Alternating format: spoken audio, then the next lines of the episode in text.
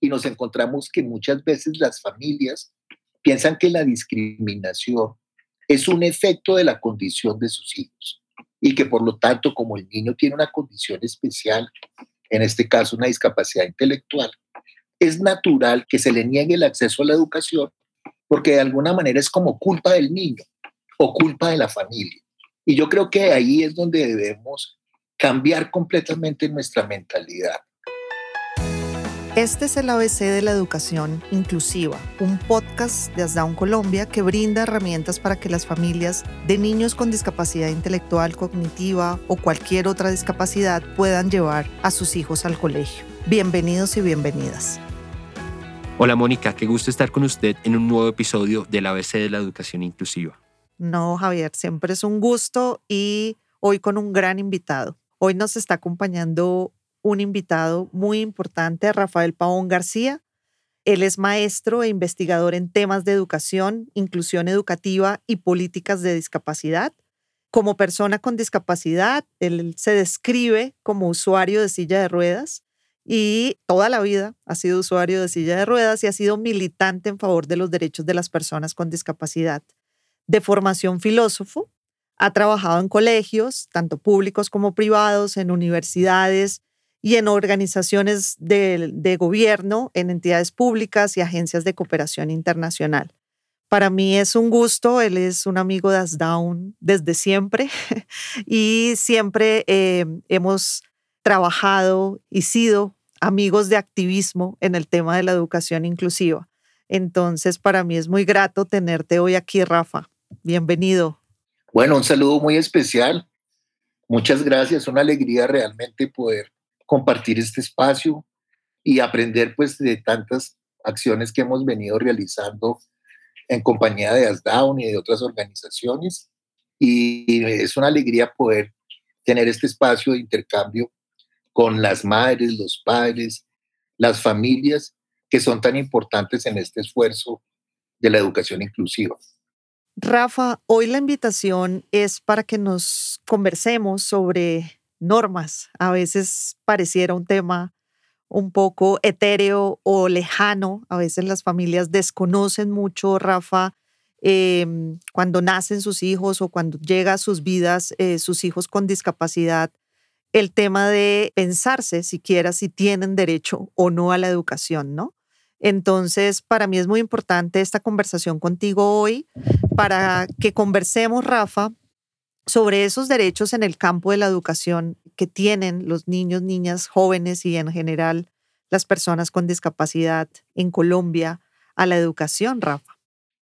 Sí, yo creo que es muy importante poder entender que las leyes, las normas, lo que expresan son principios y que no, nosotros no debemos tener tanto la preocupación o entender a la norma como el fin en sí mismo, sino que de alguna manera las leyes expresan acuerdos sociales, expresan criterios y principios que queremos aplicar para la garantía, en este caso, del derecho a la educación. Nosotros hemos sido un país muy acostumbrado a pensar que las leyes son solamente eh, fines, como les digo, pero realmente lo que las leyes expresan son unos, un proceso, una evolución que hemos venido teniendo. El movimiento de las familias y de las personas con discapacidad ha sido muy de muchos años y ha logrado establecer en el marco legislativo del país pues los principios que garantizan el derecho a la educación de las personas con discapacidad. Y yo creo que en ese sentido lo que debemos partir, eh, Mónica, pues tú que eres conocedora profundamente de este tema, de entender qué significa que la educación sea un derecho. Es decir, que los niños, todos los niños, tienen el acceso, la garantía del acceso y el disfrute a la educación y que no hay ninguna condición o circunstancia que los exima de ese derecho o los discrimine de ese derecho. Lo importante, yo creo, es asumir que estamos frente a un derecho y que todos los niños del mundo, los niños con discapacidad intelectual, sin discapacidad intelectual, tienen ese derecho a la educación como una forma de acceso al conocimiento, a las costumbres, a la cultura y sobre todo a la participación en la sociedad a través de la vida escolar. Rafa, tú planteabas que existe la garantía de ese derecho, pero quisiera que lo viéramos más allá del plano de la norma en el plano real, puesto que los derechos de los niños y niñas con discapacidad intelectual o cognitiva son la razón de ser de Down y sin duda el derecho a la educación es uno de los más importantes. En nuestro país, en Colombia, ¿realmente se garantiza el derecho a la educación de las personas con discapacidad intelectual o cognitiva? En muchas ocasiones el derecho se niega y en muchas ocasiones encontramos barreras, encontramos obstáculos, encontramos dificultades que son de variado tipo, de tipo cultural, de tipo material, en el sentido en que no hay la accesibilidad o las condiciones, no existen los apoyos o los ajustes que son necesarios, pero la negación de es, es digamos, una de las luchas que tenemos, superar esas barreras pero yo creo que también como familias y como personas con discapacidad debemos reconocer lo que hemos avanzado. Y así como hay tantas negaciones a ese derecho a la educación, también hemos logrado construir un marco de acción y un marco de garantía que permitan que esas formas de discriminación que tantas veces se encuentran las personas con discapacidad vayan disminuyendo. De alguna manera lo que es importante, creo yo, es entender que la educación en una sociedad es al mismo tiempo un servicio y un derecho. Un servicio en el sentido de que se presta a través de un sistema educativo que atiende a los niños en, una, en un sistema que hemos encontrado a través de colegios, escuelas, y de alguna manera es una prestación de un servicio público. Un servicio público en el sentido en que es un servicio que está arreglado por el Estado colombiano, que está organizado, sea el colegio privado o sea un colegio oficial, hay un carácter público. La sociedad decide proteger a sus niños, enseñarles a sus niños y formarlos a través de una institucionalidad que son el sistema educativo. ¿Qué es lo que ha pasado tradicionalmente? Que cuando aparece un niño que aprende de una manera diferente, o que aprende de una manera distinta, bien sea porque su relación con el mundo es diferente, porque tiene limitaciones en sus sentidos, porque juzga y valora el mundo de otra manera por, a través de su eh, capacidad cognitiva o intelectual, ¿cierto? O simplemente porque se desplaza por el mundo de distintas maneras. Hemos pensado que esos niños por vivir en esa condición, deberían ser eximidos o no tienen derecho a acceder a procesos educativos. Y la lucha del movimiento con discapacidad es que no hay condición ninguna para negar el derecho y que de alguna manera tenemos que lograr que ese servicio educativo garantice la oportunidad para todos, que muchas veces no sucede, pero tenemos los mecanismos para buscar que suceda y hemos venido avanzando en una lucha que es política y que se expresa en la normatividad.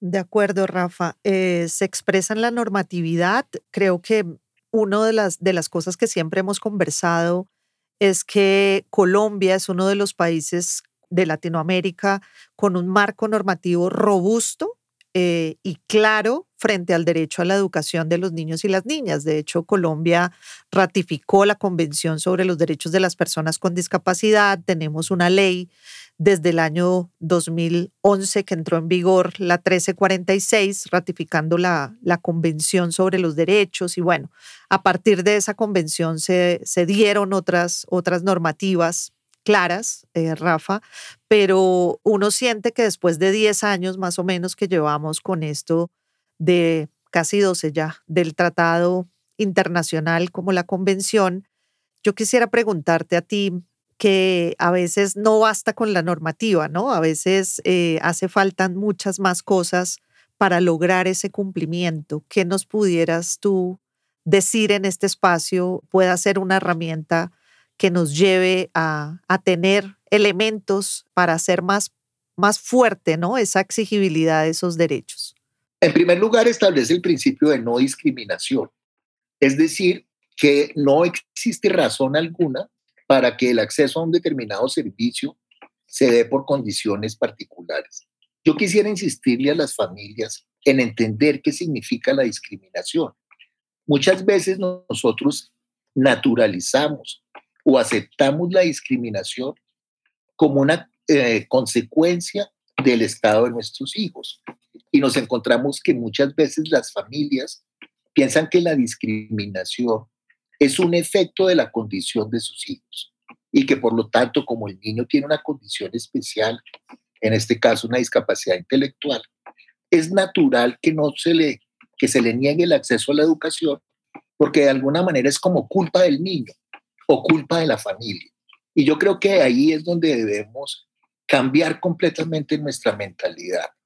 La negación del servicio educativo o del acceso a la educación es un acto discriminatorio. Y de, alguna manera lo que tenemos que pensar es que no es algo que sea consecuencia natural del estado de los niños, por el contrario. Entonces, esa idea de no discriminación, eh, eh, que significa que no hay negaciones por situaciones o condiciones particulares, es central para la garantía del derecho a la educación. Pero yo insistiría en que es necesario un cambio de mentalidad en nosotros mismos, como familias y como personas con discapacidad. De alguna manera uno eh, tiende a aceptar que si para una persona en silla de ruedas, por ejemplo, no hay acceso a un edificio público, eso sea natural. Eh, es algo que no se puede variar. Y lo que estamos diciendo es, eh, con base en el principio de no discriminación, es que la condición particular de los niños debe ser aceptado como un reto para el sistema educativo y que tiene que darle solución el sistema educativo a esa condición particular. En segundo lugar, la Constitución establece un principio de protección, protección especial a las personas con discapacidad. Significa que la sociedad como un todo asume que la condición de discapacidad plantea unos retos particulares para una población y que por lo tanto es obligación del Estado atender esas debilidades, si ustedes quieren, esas limitaciones o más bien la superación de esas barreras que tienen las personas. Aquí es así como tenemos que asumir que la negación del derecho a la educación no es consecuencia del estado de nuestros hijos, también tenemos que asumir que le corresponde al Estado dar respuesta, al Estado a través de sus gobiernos nacional, de los gobiernos departamentales y de los gobiernos municipales. Y de alguna manera cuando nos acercamos a solicitar el cupo de un hijo, a pedirle a un maestro o a un rector que dé solución a un problema educativo. No lo estamos pidiéndole un favor, es una obligación de ese funcionario como parte del Estado el dar una protección especial a esa población y dar solución a la necesidad educativa. Y en tercer lugar, que es un tema muy clave para nosotros, es que la Constitución asume que el servicio educativo de las personas con discapacidad es parte del servicio público, es decir, que corresponde al sistema educativo colombiano atender a los niños con discapacidad. Esto que parece una cosa obvia eh, es un paso gigantesco que después se va a expresar, pero no quiero enredarlos con eso, en la Ley General de Educación. Y es el paso que dimos cuando entendimos que nuestros niños con discapacidad, nuestros hijos o nosotros, personas con discapacidad, no somos solamente una población para atender por el sistema de salud, como pasaba antes, sino que es una población que es objeto de atención del sistema educativo. Forma parte la atención educativa de las personas con discapacidad, forma parte integral del sistema educativo. Corresponde a las secretarías de educación, corresponde a los colegios, así sean colegios privados que actúan dentro del marco del carácter público de la educación, prestar atención a las personas con discapacidad. Yo creo que, que toda esta información que tú nos estás compartiendo es como un derrotero que también tenemos que seguir las familias, ¿no? A veces yo siento a las familias muy nerviosas, muy miedosas eh, de ir siquiera a solicitar el cupo, ¿no? A exigir un derecho como tú lo has planteado y un derecho que eh, tiene eh, un servicio que es público y que es de obligatorio cumplimiento, ¿no? Para quienes intentan o se involucran en el sistema educativo y en, y en esta prestación del servicio. Sin embargo, Rafa, también tú nos has dado muchas pistas en torno a cómo identificar que es un acto de discriminación, ¿no? Yo creo que eh, a veces ni siquiera eso lo, lo tenemos tan claro. Seguimos pensando que el colegio lo hace por nuestro bien, ¿no? Cuando nos dicen, no, mira, yo no te recibo al niño porque yo no estoy preparado, nosotros no hemos tenido nunca esa experiencia, entonces uno escucha por otro lado a las familias decir, eh, mi hijo no va a ser conejillo de indias de este colegio que no tiene la experiencia, entonces yo le agradezco que usted sea sincero conmigo y me dé esa excusa, ¿no? Pero no lo dimensionan como un acto de discriminación como el que tú nos empiezas a plantear. Y pues mm, obviamente una de las cosas que nosotros buscamos y, hemos venido planteando, no solamente desde, desde estos podcasts que queremos dar unos elementos a, toda la comunidad educativa y a las familias, es poder interiorizar y que interioricemos como sociedad esto que tú nos estás planteando y como nos lo dices, no es de ahora ni de los 10 últimos años, sino desde 1991 habla Colombia en la constitución de la no discriminación, ¿no? Y sin embargo sigue muy naturalizada.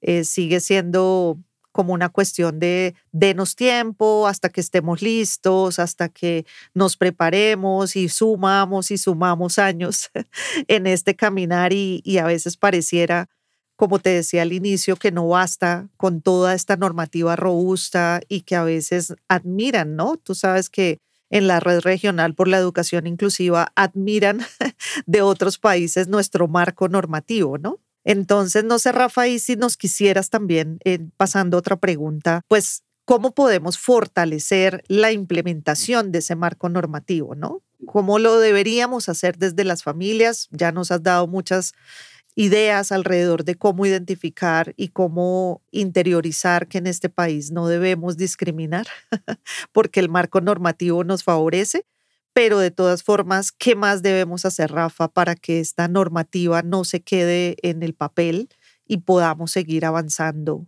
hacia lo que buscamos, que es una educación inclusiva de verdad? Sí, Mónica, eh, eh, a mí me da mucha angustia y de ahí mi insistencia en que nosotros naturalicemos la discriminación, naturalicemos la negación del derecho a la educación en este caso.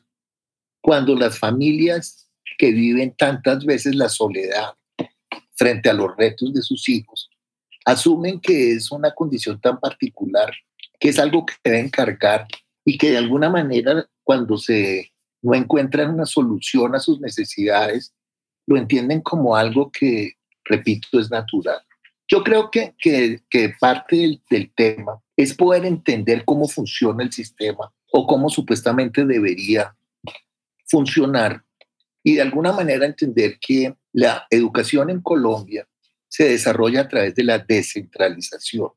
Es decir, corresponde al Ministerio de Educación, al gobierno nacional, establecer orientaciones, principios, trazar la línea, si ustedes quieren pero la atención se hace en los departamentos y en los municipios. Y como nosotros vivimos en un país tan desigual, tan poco equitativo y hay tantas diferencias entre las distintas regiones, por supuesto las capacidades de las secretarías de educación o de los colegios para prestar el servicio, pues es muy desigual. Y las familias se encuentran con que este, se, al demandar el servicio, las respuestas son totalmente diferentes. Como tú sabes, hay regiones del país donde los colegios cuentan con apoyos, con adecuaciones, con desarrollos pedagógicos que permiten que la educación de sus hijos sea exitosa, sea benéfica, sea participativa y sea democrática. Al mismo tiempo, vivimos otras personas que encuentran con que no hay respuesta, que se les niega el principio en el colegio. Entonces, ese marco de descentralización, de prestación del servicio, no es homogéneo en el país. Yo creo que eso es lo primero. Lo segundo es que hay una mala comprensión de la autonomía escolar.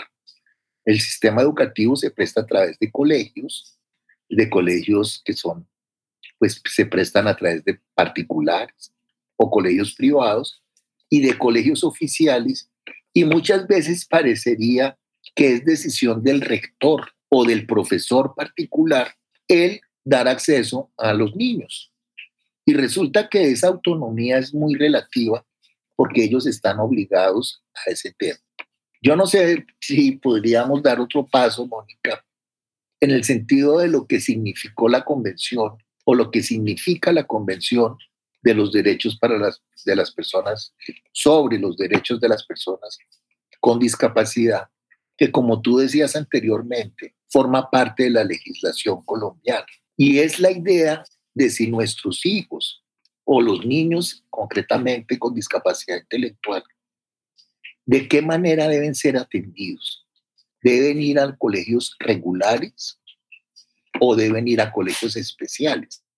Durante mucho tiempo se pensó que niños que aprenden de manera especial requieren de desarrollos pedagógicos e institucionales especiales y se estableció el principio de la educación especial en el sentido de no solamente de respuestas pedagógicas particulares, sino de instituciones a las que solo van niños con discapacidad, e instituciones que llamamos segregadas, en el sentido en que separan los niños que tienen una condición de los otros niños que muchas veces y tan feo llamamos normales o niños sin discapacidad.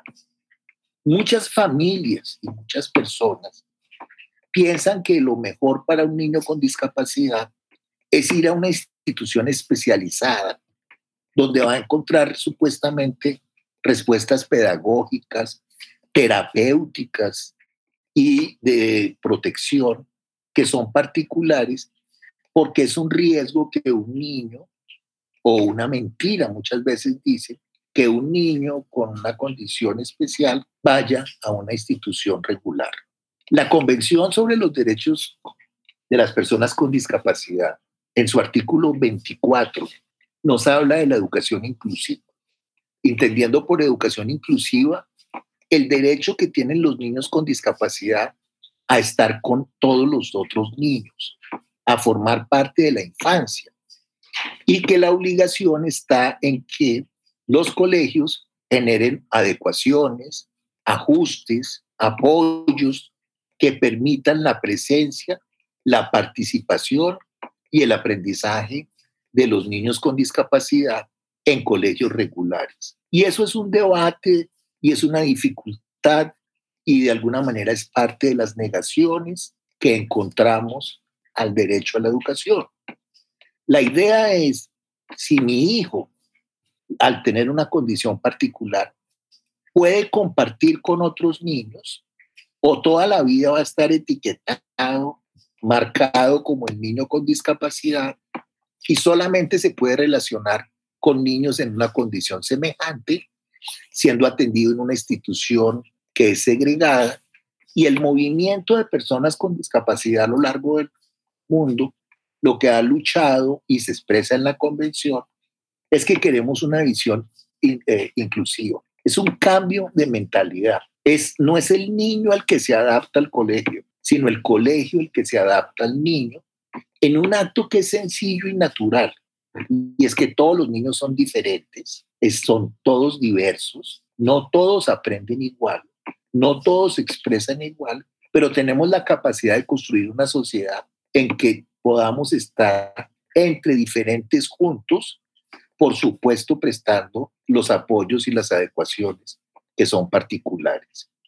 Esa filosofía o ese planteamiento a nivel normativo se expresa en Colombia en el decreto 1421 del año 2017, que regula la educación inclusiva como consecuencia de la convención y de la ley estatutaria, ley 1618, de los derechos de las personas con discapacidad en Colombia. Es decir, el hecho de que un niño vaya a un colegio regular es parte de ese derecho a la educación. No solamente es la educación en abstracto, sino la educación dentro del sistema regular.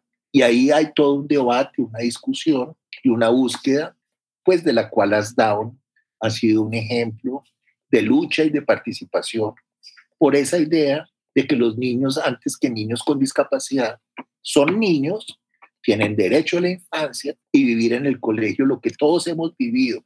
Nos peleamos con nuestros compañeros, nos amamos, nos peleamos con nuestros maestros, nos amamos con nuestros maestros y hemos vivido y entrado a ser parte de la sociedad a través de la vida escolar. De acuerdo, Rafa.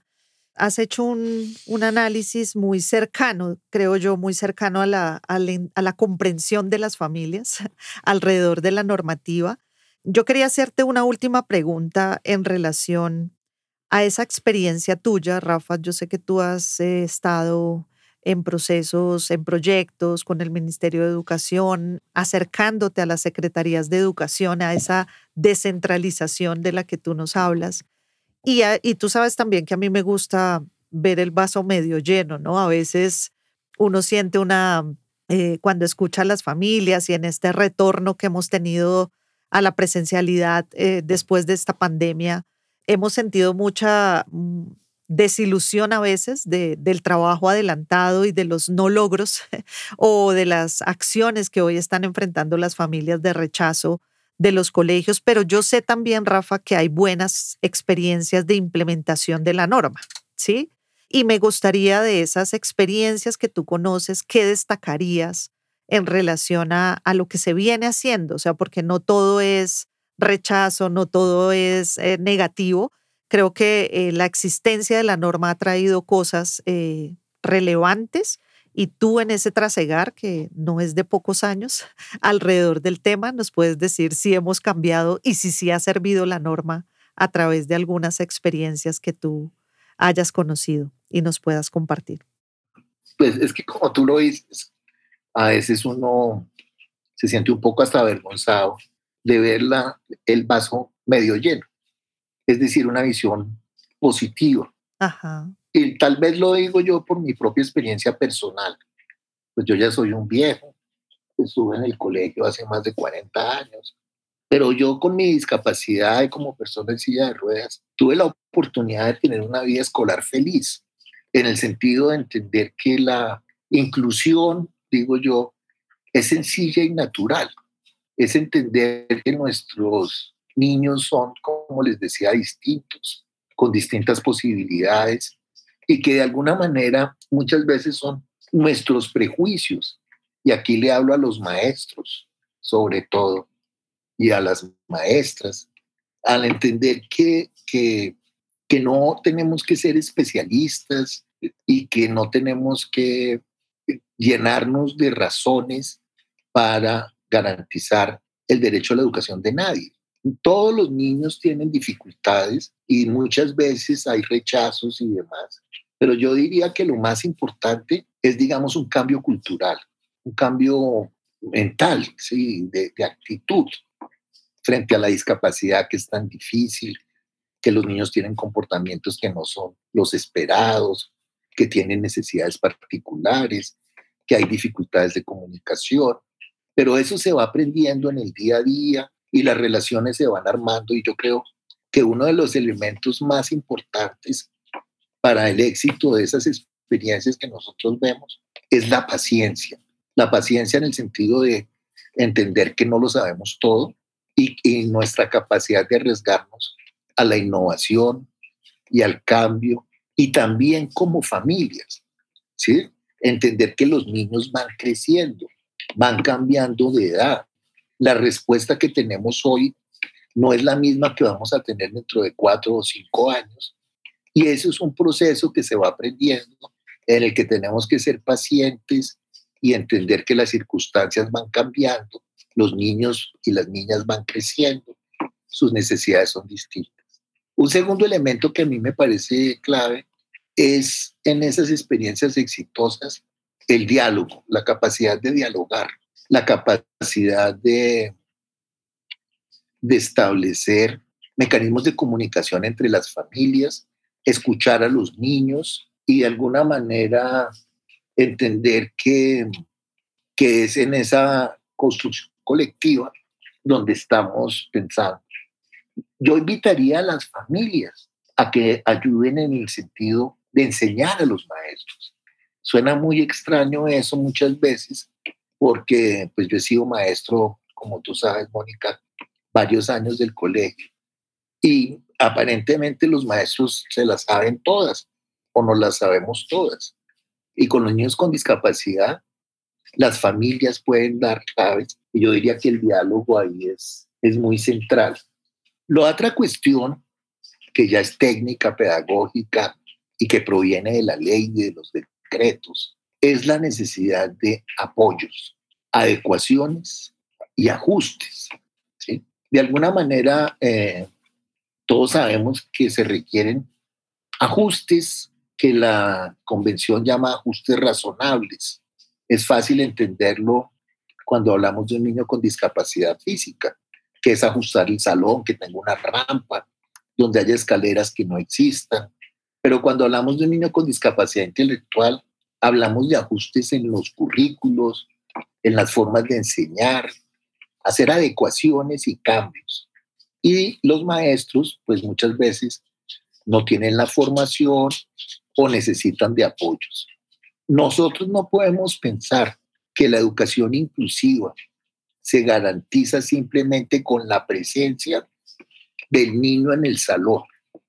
Y ahí es donde más dificultades tenemos. Se requiere que el sistema genere apoyos, ajustes, maestros que ayuden a los maestros a través de la figura del maestro de apoyo, adecuaciones curriculares, formas distintas de enseñanza. Y eso es todo un proceso que se viene dando poco a poco y que parte de los éxitos de nuestro sistema educativo es que establece modalidades, formas de atención particulares y la posibilidad de garantizar los apoyos. Entonces, nuestra lucha en este momento es más bien, como tú sabes, Mónica, para garantizar que ese aparataje de apoyo, es decir, que existan maestros de apoyo en los colegios, que se hagan los cambios curriculares, que haya procesos de formación que apoye a los maestros regulares para atender a los niños, que realmente se cumpla esa normatividad o esa estructura que muchas veces no encontramos en los colegios. Lo que tú planteas es casi que la aplicación real de la norma. Sabemos que el, esta última que nos rige, que es el decreto 1421, trae elementos positivos, elementos valiosos que antes no teníamos, como lo que tú mencionas, poder contar con recursos para, para que los colegios públicos puedan establecer esos, esos apoyos, ¿no? Y, esas, eh, y esos ajustes que se requieren para hacer posible o garantizar la participación de los estudiantes con discapacidad en las aulas. Y como tú dices, a veces eh, todavía está muy instalado en, nuestro sistema educativo la idea de que los niños con discapacidad intelectual no pueden aprender. Entonces creo que eso hace que, todavía, como tú dices, sea más fácil entender o comprender que, eh, cuáles son los ajustes que se requieren para personas con discapacidad física, pero no esta interiorización de lo que significa una docente de apoyo, eh, transformando, su, acompañando más bien al maestro de cualquier disciplina para poder eh, establecer formas de ajustar ese currículo, de ajustar la didáctica para poder enseñar a los niños con alguna forma diferente de aprender como son los estudiantes con discapacidad intelectual. Entonces, eh, creo que sí, tenemos, tenemos elementos hoy, mm, siglo XXI, normativa, y tenemos que seguir eh, fortaleciendo y esa es parte de este ejercicio que estamos haciendo, Rafa, con estos podcasts y que te agradecemos mucho toda esta participación, porque lo que queremos es dejar unas herramientas y un conocimiento que sea mucho más poderoso para difundir y dar a conocer, Rafa. Y creo que así también contribuimos a que esto sea posible y tengamos educación inclusiva de verdad. Muchas gracias, Rafa. No, muchas gracias a ustedes por la invitación. Eh, pues digamos, yo, yo quisiera dejar como este mensaje. Claro que sí. La educación se hace en las aulas, con maestros concretos y niños concretos. Y yo creo que, que nuestro esfuerzo no debe estar en establecer tanto principios, criterios, como tú has dicho, tenemos suficiente legislación robusta, se ha logrado, y lo que nos preocupa es la aplicación concreta y diaria. Y yo creo que una cosa importante es invitar a las familias a que sean parte activa de este movimiento y que de alguna manera nos preguntemos qué es lo que significa aprender. Yo les pregunto, la mayoría de nuestros oyentes ya han pasado por un bachillerato, ¿qué tanto recuerdan de la química? ¿O qué tan capaces son de derivar ecuaciones? ¿O cuántos presidentes de Colombia recuerdan? ¿O qué tanto del colegio tienen, digamos, los conocimientos pero todos ustedes tienen una vivencia de lo que fue vivir el colegio, tener amigos, participar. Lo que quiero decir, que se dice técnicamente, es que la educación inclusiva, por supuesto, se preocupa por el aprendizaje, pero se preocupa sobre todo por la participación, por el hecho de que los niños puedan ser parte de una comunidad. Cuando le decimos no a un niño con discapacidad o cuando una familia decide aislar a su hijo con la muy buena idea de, protegerlo, en realidad lo está aislando y le está negando la participación y esa, esa posibilidad de hacer parte de una comunidad. Entonces yo creo que deberíamos dejarnos de preocupar tanto de los contenidos y más bien de nuestra capacidad de construir comunidades educativas y que cada quien vaya aprendiendo eh, a sus ritmos a sus posibilidades y sobre todo con sus intereses y sus talentos. Y eso lo tenemos todos y ahí no hay discapacidad eh, posible para impedir que algunas personas tengan pues esos sueños y esas posibilidades de expresarse como persona dentro de una comunidad. Siempre es un gusto escucharte y, y tus contribuciones serán recordadas toda la vida. Muchas gracias. bueno, Rafa, un abrazo. Gracias por acompañarnos. Si conoce a alguien a quien le pueda resultar útil la información de este podcast, le agradecemos compartírselo. Encuéntrenos en Instagram como AsDownCall y en Facebook como AsDownColombia. Hasta un próximo episodio del ABC de la Educación Inclusiva.